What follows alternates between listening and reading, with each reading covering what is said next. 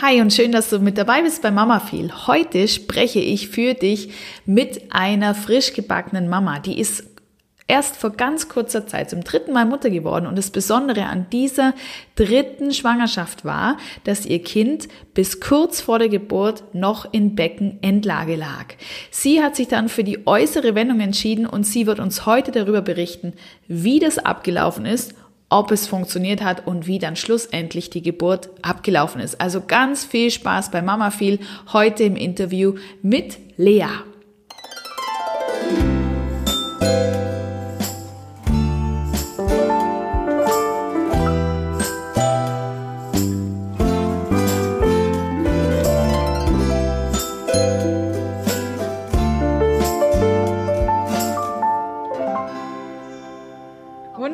Dann starten wir mal los und ich freue mich riesig auf den Podcast mit dir, auf die Folge, Lea, weil wir sind schon ein paar Wochen in Kontakt und ähm, bis es jetzt zu dem heutigen Termin gekommen ist, ähm, ja, ist was ganz Gravierendes passiert, nämlich du bist zum dritten Mal Mama geworden. Und das mussten wir abwarten, weil es einfach auch mit dem Thema zusammenhängt, über das wir uns jetzt heute unterhalten wollen. Zu dir, oder mit wem spreche ich heute? Ich rede heute mit Lea. Lea ist Psychologin und befindet sich aktuell in ihrer Therapeutenausbildung.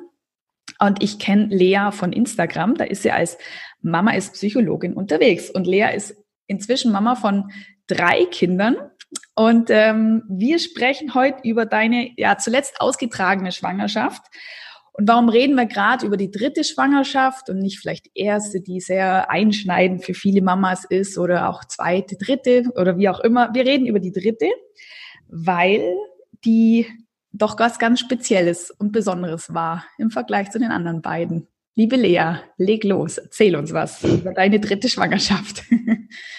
Ja, äh, hallo, erstmal danke für die Einladung. Ich freue mich auch sehr. Ähm, die dritte Schwangerschaft war was Besonderes, als dass mein Kind sehr lange in Beckenendlage lag. Und das war bei meinen ersten beiden Schwangerschaften nicht so. Da lagen die Kinder ähm, sehr schnell in, ich sage jetzt mal, der richtigen Startposition, also Schädellage. Und mein Sohn, also mein drittes Kind, hat sich da sehr Zeit gelassen. Und dann war es auf einmal die 37. Schwangerschaftswoche und er lag immer noch in Beckenendlage. Mhm. Und dann stand ich vor der Entscheidung, ob ich das Kind in Beckenendlage natürlich gebären möchte oder ob ich einen Kaiserschnitt möchte oder ob ich diese äußere Wendung versuche. Mhm. Und ich habe mich für die äußere Wendung entschieden. Okay, das heißt, wollen wir gleich drüber reden, die anderen zwei Optionen, das heißt eine spontane Geburt aus Beckenendlage oder eben auch der Kaiserschnitt, war für dich beides absolute No-Gos oder wie kam es zur Entscheidung äußere Wendung? Sowohl als auch. Also ähm, die spontane Geburt aus der Beckenendlage war für mich sofort ein No-Go. Also da hatte ich äh, direkt dieses Gefühl, das, das möchte ich nicht, das schaffe ich nicht, davor habe ich Angst. Mhm. Ähm, ja, ich bin ja in der Forschung und habe mich dann auch ein bisschen belesen und habe gelesen, dass ähm, eine Geburt aus Beckenendlage mit diversen Risiken assoziiert ist, vor denen ich Angst hatte und das, das wollte ich einfach nicht. Und ein Kaiserschnitt wäre eher für mich in Ordnung gewesen, allerdings als letzte Option. Ähm, das Krankenhaus hat mir auch immer die Wahl gelassen. Allerdings wurde mir beim Darstellen des Kaiserschnitts äh, angeboten, direkt eine Sterilisation zu machen. Und da hatte ich direkt irgendwie ein ganz komisches Gefühl bei. Okay. Und ähm, ja, äh, dachte mir, nee, äh, du gibst dem Kind eine Chance mit dieser äußeren Wendung. Und wenn diese Wendung nicht geklappt hätte, wäre der Kaiserschnitt für mich als Entbindungsmodi total in Ordnung gewesen. Aber ich wollte dem Kind eine Chance geben. Und dann habe ich einen Termin beim großen Krankenhaus in Berlin, wo ich lebe, gemacht, habe Gott sei Dank einen bekommen. Und dann ging es auch schon los äh, mit der Planung der Wendung und dann später die Wendung. Ja, okay. Also wir, wir gehen nochmal zurück. Du warst in der 37. Mhm. oder 38. Woche dann zu dem Zeitpunkt, oder? Dann als das quasi ähm, richtig heiß wurde, das Thema. Ist das richtig? Genau. Ja. In der 37. Woche hat mein Frauenarzt dann äh, mich quasi ins Krankenhaus überwiesen zur Geburtsplanung. Mhm. Und in der 38. Woche hatte ich dann die Wendung. Okay, und dass der Termin, dass der so schnell zustande kam, ist das so Usus oder ist das was, also, weil du meintest, du hast direkt einen Termin gekriegt, ist das Genau. Ich habe äh, ein befreundetes Pärchen, die in derselben Situation waren. Äh, während meiner Schwangerschaft. Unsere Kinder sind am gleichen Tag geboren okay. und die hatten auch das Beckenendlagenproblem und die hatten keinen Termin bekommen. Und das habe ich auch schon häufiger gehört, dass es schwierig ist. Es gibt nämlich verschiedene äußere Wendungen und es gibt eine ganz spezielle Methode, die heißt Soft Touch Methode und die wird nur in einem Haus in Berlin angeboten und die wollte ich gerne haben. Okay. Und da gibt es genau einen Arzt, der das nur ausführt, äh, der Oberarzt dort. Und zu dem wollte ich. Und wer es eben nur ein Arzt ist und ziemlich viele Frauen eine Beckenendlage haben, hatte ich Glück gehabt, dass ich sehr kurzfristig noch einen Termin bekommen habe. Schön, das ist schon mal gut. Das klingt schon ja. nach einer schicksalshaften Begegnung. Ein bisschen. Sendung. Ja, oder so, genau. Es gibt ja noch andere Möglichkeiten. Also ich kenne jetzt einfach, dass man natürlich diese indische Brücke ähm, erstmal macht. Und es gibt es Moxen und ähm, ich weiß nicht, wahrscheinlich gibt es noch viel, viel, viel mehr alles alternative ähm, Möglichkeiten. Ist das was gewesen, was du schon im Vornherein gemacht hast? Also du wusstest ja, dass ja. dein, dein Baby, dein Sohn sich in Beckenendlage befindet. Das wusstest du ja schon, schon länger.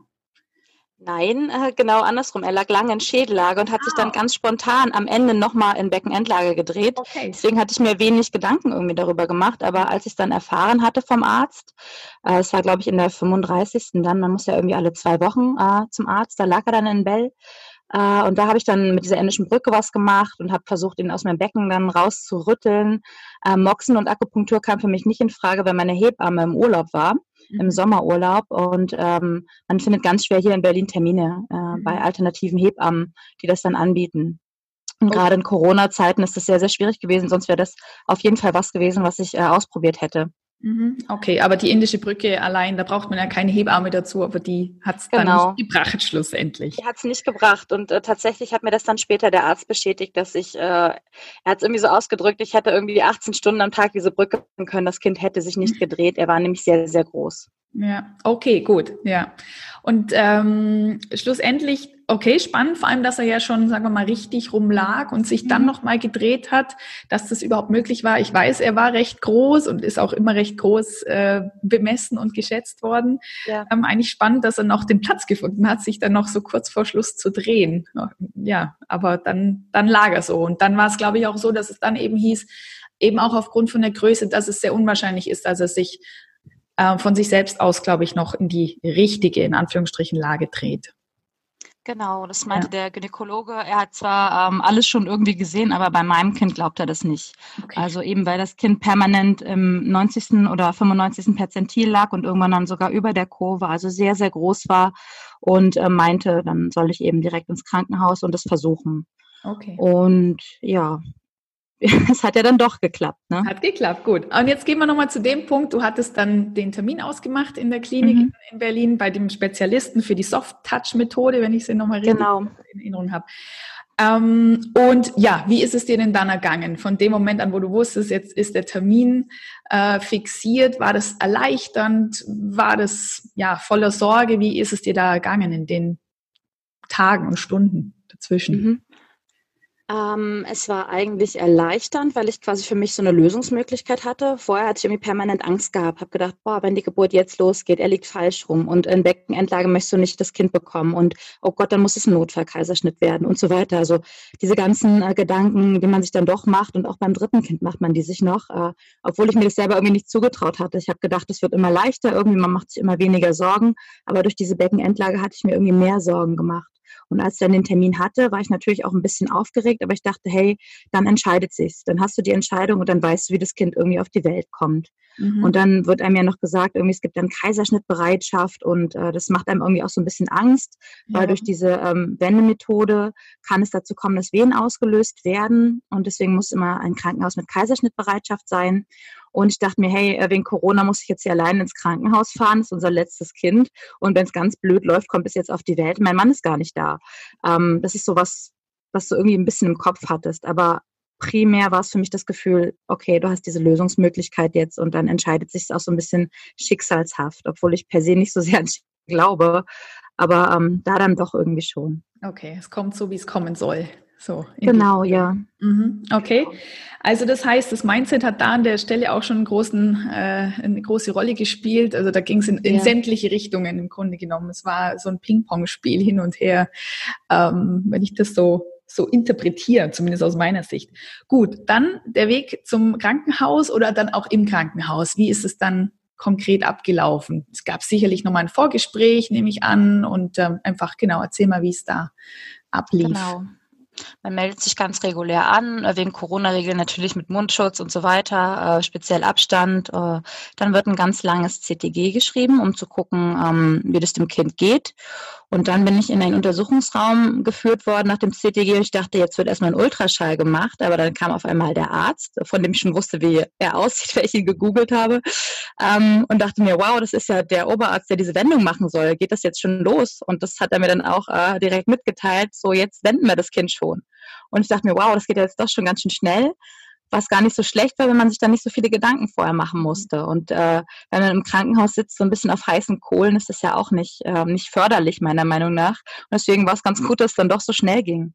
Und äh, dann wurde ein Ultraschall gemacht und dann wurden ganz, ganz viele Parameter gemessen, also die Größe des Kindes, wie groß mein Becken ist, ähm, wie das alles liegt, ähm, wie lang die Nabelschnur ist, wie die Nabelschnurarterien sind, wo die Plazenta liegt und, und, und. Es war ganz, ganz viel ähm, medizinische Faktoren, die abgesichert äh, wurden. Wurde auch gefragt, ob ich selber eine Beckenendlagengeburt war. Äh, war ich nicht. Oder ja. ob es Beckenendlagengeburten in meiner Familie äh, gab.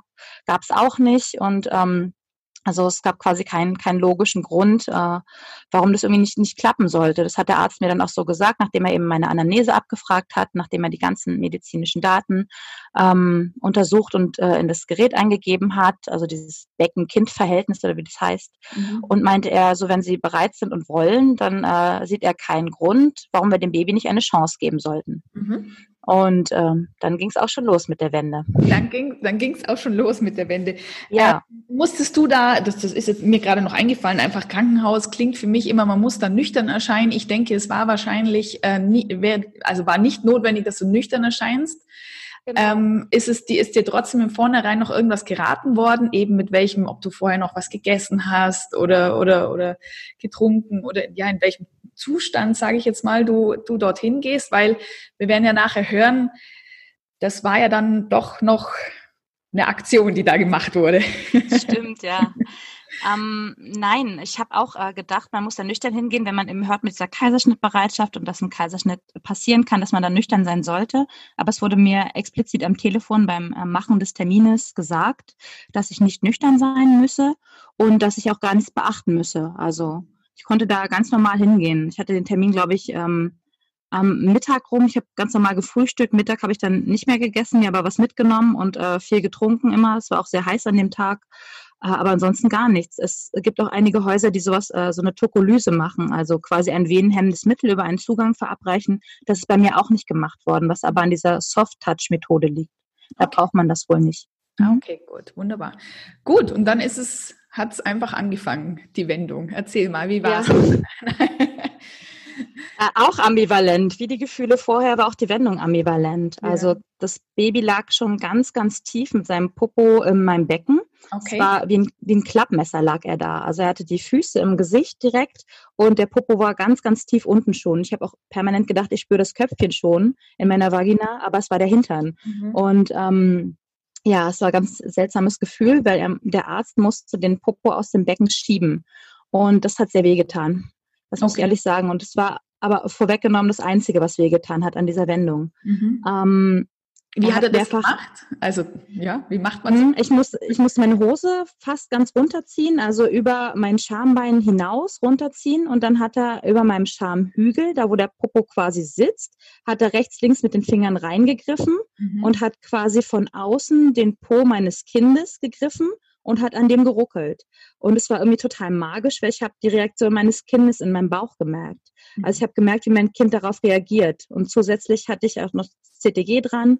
Also man hat gesehen, dass die Herzfrequenz nach oben ging, dass er total darauf reagiert hat. Mhm. Und ähm, dieses Herausruckeln, das wollte er nicht so gerne. Mhm. Der Arzt meinte auch, wow, äh, ganz schön kräftiges Kind, der hat da irgendwas dagegen. Mhm. Und ähm, das musste zwei oder dreimal ansetzen, damit es irgendwie geklappt hat. Und währenddessen ist mir auch übel geworden. Ich hatte das Gefühl, ich muss mich übergeben. Mir war schwindlig, also kaltschweißig, was man eben kennt, kurz bevor so eine Ohnmacht kommt. Und so habe ich mich gefühlt. Das habe ich gesagt und dann hat er auch sofort abgebrochen. Mhm. Und meinte, ob wir die Sache sein lassen wollen.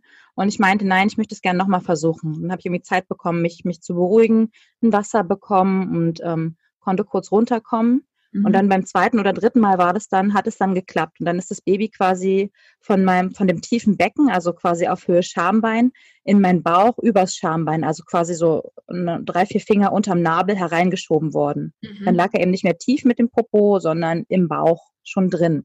Okay. Und dann hat äh, der Arzt äh, angefangen, das Baby zu drehen. Vorher hat er richtig, richtig viel Bodylotion auf meinen ähm, Bauch gekippt, damit er das vernünftig drehen kann und damit es auch äh, angenehm ist und nicht so auf reiner Haut reibt mit den Handschuhen. Und hat, ähm, ja, es war wie so eine Massage. Er hat ähm, das Kind quasi, also er hatte vorher geschaut, in welche Richtung er es drehen muss, wo die Nabelschnur eben liegt und wo nicht, und hat es dann eben in diese Richtung gedreht. Das war ja tatsächlich so, als würde man von außen eben das Kind im Bauch drehen. Wie, wie, ich weiß gar nicht, wie ich das beschreiben soll. Also es war wirklich wie eine Massage und dann hat er den Po hochgeschoben, nach links geschoben und hat quasi die Reflexe des Kindes ausgenutzt. Er hat das Kind auch immer wie so angestupst. Mhm. Wenn das Kind gerade in Bewegung war, hat er es weiter rumgedreht. Und mhm. ähm, ja, es war wirklich, äh, also es war schmerzlos. Nur das. Beckenrütteln war schmerzhaft. Die Drehung selbst war völlig in Ordnung. Er meinte, es liegt aber auch daran, dass ich eben schon drei Kinder oder drei Schwangerschaften da hatte und die auch nicht, nicht weit auseinander waren. Die waren ja irgendwie nur 15 Monate auseinander, meine zwei Kinder. Mhm. Ähm, also meine zwei letzten Kinder.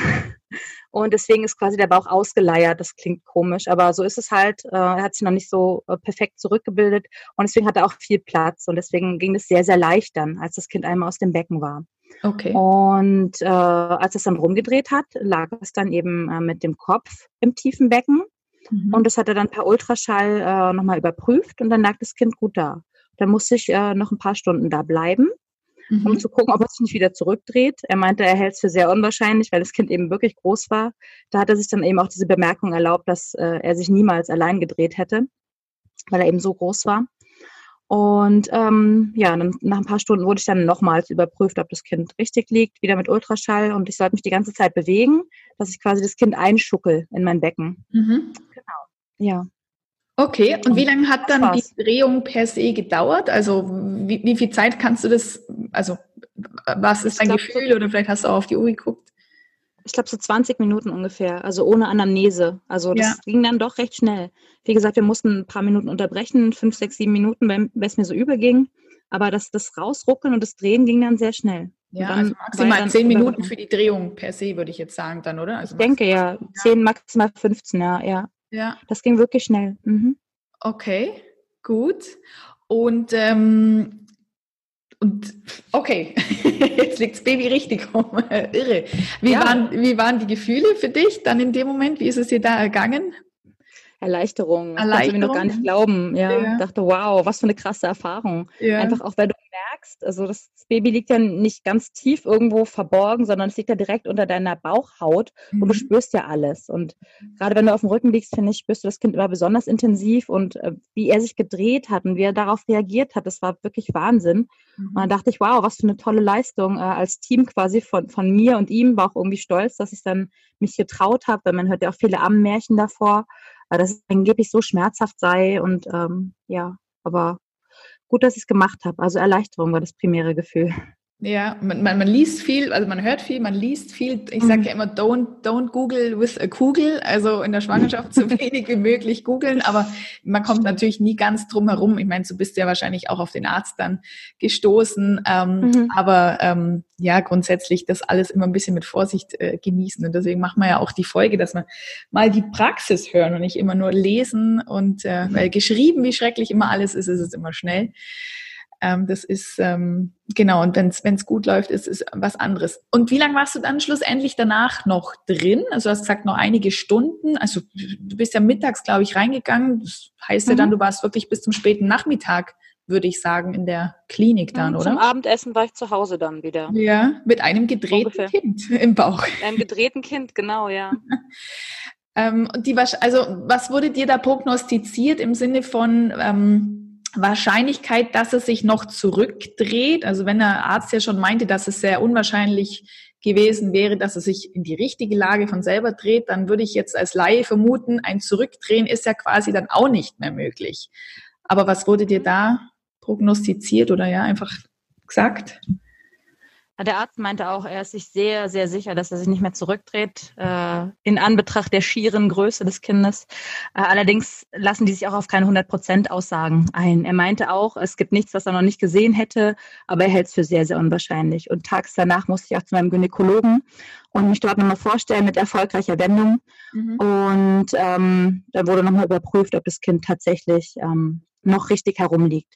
Und ich hatte nach dieser Wende den Muskelkater meines Lebens. Es war unglaublich. Es hat, äh, okay. also es war wie ein ganz, ganz, ganz schlimmer Bauchmuskelkater und auch irgendwie so ein bisschen Rücken hat wehgetan. Es hängt ja auch alles zusammen. Aber das, das war es total wert. Ich denke, ein Kaiserschnitt wäre schmerzhafter gewesen. Ja, genau, denke ich auch. Ja. Ähm, gut, wunderbar. Dann liegt das Kind also richtig rum. Sind wir, wir sind irgendwo mhm. so in der 38. Woche und dann beginnt das Warten auf die Geburt die ja dann irgendwann mal bevorsteht. Ähm, und jetzt ist natürlich die Frage, äh, wie ist dann die Geburt verlaufen? Also du hattest ja zwei Geburten vorher, wo deine beiden Kinder ähm, ja relativ bald normal rumlagen, äh, mit Schädellage nach unten. Jetzt haben wir eine ah, ich weiß nicht, ob man so sagen kann, eine künstlich erzeugte Schädellage, weiß ich jetzt nicht. Also es ist, sie ist auf jeden Fall ist dein mhm. Kind in Schädellage. Ähm, wie hast du die Geburt erlebt? Vielleicht im Vergleich zu den anderen beiden? Ja, und wie, wie ist es dir damit ergangen? Die anderen beiden äh, kamen früher, also äh, vor 40 plus 0. Die kamen bei 39 und ein bisschen. Mhm. Äh, und der Herr hat sich Zeit gelassen bis 40 plus 6. Und äh, ich weiß nicht, ob es an der, an der Wendung liegt oder an der äh, ehemaligen Beckenendlage, keine Ahnung. Auf jeden Fall hat er sich wirklich viel Zeit gelassen. Und das hat mich irgendwie natürlich total wahnsinnig gemacht, weil ich immer noch gedacht habe, oh, vielleicht passiert doch noch was, äh, vielleicht dreht er sich zurück oder keine Ahnung. Mhm. Ich hatte, und das passt zu deinem Don't Google with a Kugel, einen äh, Bericht gelesen über ein Kind in Beckenendlage, ähm, wo die Hebamme dann geschrieben hat, dass das Kind ihr damit wohl was sagen wollte und das Kind kam dann mit ähm, einem Herzfehler zur Welt. Und irgendwie hatte ich permanent dieses, dieses ähm, diesen, diesen Bericht im Kopf und dachte, hey, vielleicht wollte mir mein Kind auch was sagen mit der Beckenendlage und jetzt, jetzt kommt er nicht raus und ich habe mich irgendwie total bescheuert gemacht. Also, und das habe ich, glaube ich, auch, ähm, habe ich, glaube ich, quasi auch auf ihn übertragen oder ich war noch nicht bereit oder er noch nicht und deswegen hat es, glaube ich, so lange gedauert. Ich hatte tagelang ganz viele Vorwehen und hat aber immer noch diese, diese Angst irgendwie, von der konnte ich mich nicht so richtig frei machen. Auch mhm. Psychologen können sich davon nicht, nicht frei machen. Das ist halt manchmal so. Mhm. Und ich glaube, daher hat sich das so verzögert. Mhm. Und wie gesagt, diese ganzen Vorwehen, die ich hatte und dann irgendwann habe ich irgendwie völlig aufgegeben, habe mich mit einer Freundin noch getroffen, habe ein riesen Eis gegessen, trotz Schwangerschaftsdiabetes. Und äh, danach ging es dann irgendwie los. Mhm. Ja, okay. ähm, ja. ja. genau. Ja. Und ähm, da, also das ist eh noch was, was, was, was ich noch gern mit reinbringen möchte. Vielleicht machen wir das auch gerade an dem Punkt. Ja, was ist denn, was sind denn Gründe für eine Beckenendlage? Also jetzt hast du gerade gesagt, eben, du hast einen Bericht drüber gelesen, Kind hatte dann einen Herzfehler und möchte einem da vielleicht damit was mitteilen. Ähm, es gibt ja auch, äh, es gibt sehr viel, viele Theorien, über die ich auch lese. Also auch die Nabelschnur sei zu kurz, die Nabelschnur mhm. sei um das Kind gewickelt und das Kind kann sich nicht drehen oder wenn es sich dann dreht, dann ähm, kommt es zu einem, zu einem schlimmeren Vorfall. Genau. Hat sich irgendwie erklären lassen können, weshalb dein Sohnemann sich nicht von selbst gedreht hat? Nein, es gab keine Erklärung. Ähm, meine alle meine Kinder hatten eine sehr, sehr kurze Nabelschnur. Also ich konnte die gar nicht auf meine Brust legen, weil die Nabelschnur so kurz war, mhm. nach keiner Geburt. Und das hatten aber alle. Und bei zweien hat es ja geklappt. Die Plazenta war aber bei meinen drei Schwangerschaften an derselben Stelle. Das ist auch quasi kein äh, Parameter bei mir gewesen. Ja. Äh, ansonsten habe ich gehört, dass quasi Stress, ähm, und den hatte ich zuhauf, leider, ich muss es zugeben, ähm, eine Möglichkeit sein kann, warum sich das Kind nicht dreht. Also man kann da sagen quasi, dass das Kind im Sitzstreik liegt. Inwiefern es wissenschaftlich evident ist, kann ich nicht sagen, aber mütterlicher Stress ist wohl ein Parameter. Und ja. den könnte ich mir vielleicht zuschreiben. Also dass die Mutter nicht, nicht bereit ist. Aber so äh, gynäkologische Gründe wie diese ähm, Krampfadern oder so oder eine zu kurze Nabelschnur, Plazenta liegt falsch oder äh, irgendein Tumor, ein Myom oder so, das gab es bei mir alles nicht. Also es gab keine Erklärung. Ja. Deswegen glaube ich, es war der Stress. Aber es ist nur meine Erklärung dafür. Aber es ist auch so, dass ich äh, immer für mich quasi eine Erklärung brauche. Man kann es auch quasi einfach so hinnehmen, dass es halt einfach eine, eine Laune der Natur ist. Ja, ja. Und der Herzfehler war es bei deinem Sohn ja dann auch nicht. Um Gottes Willen, ja. Den dir mitteilen Gott sei Dank, ja. Er ist gesund auf die Welt gekommen. ja. Und die Geburt an sich, also der Eisbecher war dann der Auslöser oder zumindest äh, hat er was vielleicht noch das, was es noch gebraucht hat. Und die Geburt an sich, ist dann wie verlaufen? Schnell oder langsam oder? Ich äh, wollte permanent ins Krankenhaus. Ich habe mich auf die Couch zurückgezogen nach dem Eisbecher. Ja. ähm, nee, wir haben die Mädchen noch fertig gemacht. Meine Großmutter war da zur Unterstützung, äh, hat sich um die Kinder gekümmert und ich habe mich auf die Couch, wie gesagt, zurückgezogen und habe gedacht, wenn ich so ewig Vorwehen hatte, es sind jetzt auch wieder nur Vorwehen und es ist wohl immer äh, heftiger geworden. Das habe ich selber aber gar nicht so mitbekommen. Und mein Mann ist dann aus dem Schlafzimmer, was nebenan, vom Wohnzimmer ist raus und meinte, wir fahren jetzt. Äh, und ich so, nee, möchte ich noch gar nicht, ich fühle mich noch gar nicht bereit. Ähm, er so, los, wir fahren jetzt. Äh, und dann haben wir noch im Kreißsaal angerufen, ob es voll wäre oder nicht. Äh, mein Mann hat die Nummer ewig nicht gefunden. Das hat mich äh, sehr aufgeregt. und als wir dann angerufen hatten, ähm, meinten die Schwestern dort oder die Hebammen dort, ähm, sofort los bitte. Und tatsächlich war das auch bitter nötig. Ähm, ich kam an um 0 Uhr 2 und um 1.17 Uhr war er dann da. Wow. Also eine Stunde 15 Minuten genau, bis das Kind da war. Ein Turbo. Ähm, ja. ja. aber war meine zweite auch schon. Die erste war ganz, ganz lang, die zweite war, äh, ich glaube, zwei Stunden und er hat es jetzt nochmal getoppt mit 1,15 quasi. Okay, okay, Wahnsinn. Ja. Und die Geburt dann, also was würd, würdest du sagen, es gab einen Unterschied zwischen ähm, ja. ist seiner Geburt und den, jetzt nehmen wir mal die anderen zwei Mädchen quasi ähm, separat, ja? Weil ich die Diabetes ja hatte und übertragen habe, war er sehr groß. Also hat er fast viereinhalb Kilo gewogen und er hat mir sehr, sehr weh getan. Also ich habe keinen Riss oder so gehabt, aber durch die reine Größe von ihm war das die schmerzhafteste Geburt von allen. Mhm. Ähm, ja, also es, ich, er hat auch quasi mit, mit der Hand so unterm Hals gelegen. Also er hat quasi ja, sich, sich die Hand selber um den Hals so ein bisschen gelegt und ähm, das vergrößert den Umfang des Kopfes ja nochmal. Mhm. Und das äh, hat mir sehr weh getan. Mhm. Und die Nabelschnur war wieder so kurz, dass ich ihn auch wieder nicht auf meine Brust legen konnte. Das heißt, das Auspulsieren der Nabelschnur musste stattfinden, während das Kind zwischen meinen Beinen lag. Ich konnte ihn nicht sehen, ich habe ihn nur schreien hören. Und es war mir alles ein bisschen, ähm, bisschen anders, aber ähm, nicht, nicht, nicht schlimmer oder auch nicht, nicht besser. Äh, wie gesagt, ich glaube auch, dieses, dieses Mindset, diese, diese Angst, die ich die ganze Schwangerschaft habe, habe ich auch so ein bisschen mit in die Geburt getragen, sodass ich es nicht richtig zulassen konnte, mich nicht richtig öffnen konnte. Und es war auch die einzige Geburt, wo ich Schmerzmittel gebraucht habe. Die anderen beiden Geburten hatte ich ohne Schmerzmittel und in der habe ich dann so Lachgas gehabt. Das hat mir irgendwie total geholfen zu entspannen. Es ist irgendwie wie so eine Mischung aus betrunken und bekifft irgendwie gewesen. ähm, vom, äh, vom, vom Gefühl her. so unattraktiv. das war super gewesen, wirklich, muss ich echt sagen. Und das hat mich dann letztendlich entspannt, meiner Meinung nach. Und mein Mann mhm. hat denselben Eindruck gehabt, ja. Mhm. Und dann ging es dann halt, dann kam das Kind zur Welt. Mhm. Okay, gut. Wunderbar. Und ein gesunder Junge, der inzwischen fast schon wieder sechs Wochen alt ist. Wow, ja, es geht so schnell, ne? Das geht so schnell. Sie werden so schnell groß. Ja. Aber noch, noch ist er klein, Gott sei Dank. Ähm, dein Resümee, dein Fazit zur äußeren Wendung. Du würdest du es jederzeit wieder machen, ähm, auch im, und dann aber auch im Hinblick auf Empfehlungen an andere Frauen, würdest du es uneingeschränkt empfehlen? Und oder was ist auch aus deiner Sicht so äh, eine Voraussetzung? Für wen mhm. würdest du es empfehlen? Ja, auf jeden Fall nicht uneingeschränkt. Also wenn man Angst davor hat, wenn man Angst vor der Wende schon hat, glaube ich, ist es nicht, nicht die beste Wahl. Wenn man ähm, vielleicht mehrt gebärend ist, also wenn man eben schon mehrere Kinder hat, dann ist es ja wie bei mir leichter, weil der Bauch, wie der Arzt sagte, schon ausgeleiert ist. Mhm. Äh, das würde ich auf jeden Fall dann empfehlen. Ähm, wenn man sagt, ich, ich traue mir das zu, eine Beckenendlagengeburt, dann kann es natürlich gerne jede Frau machen. Das ist ja vielleicht auch die eleganteste Lösung, wenn man sich die Wendung dann spart.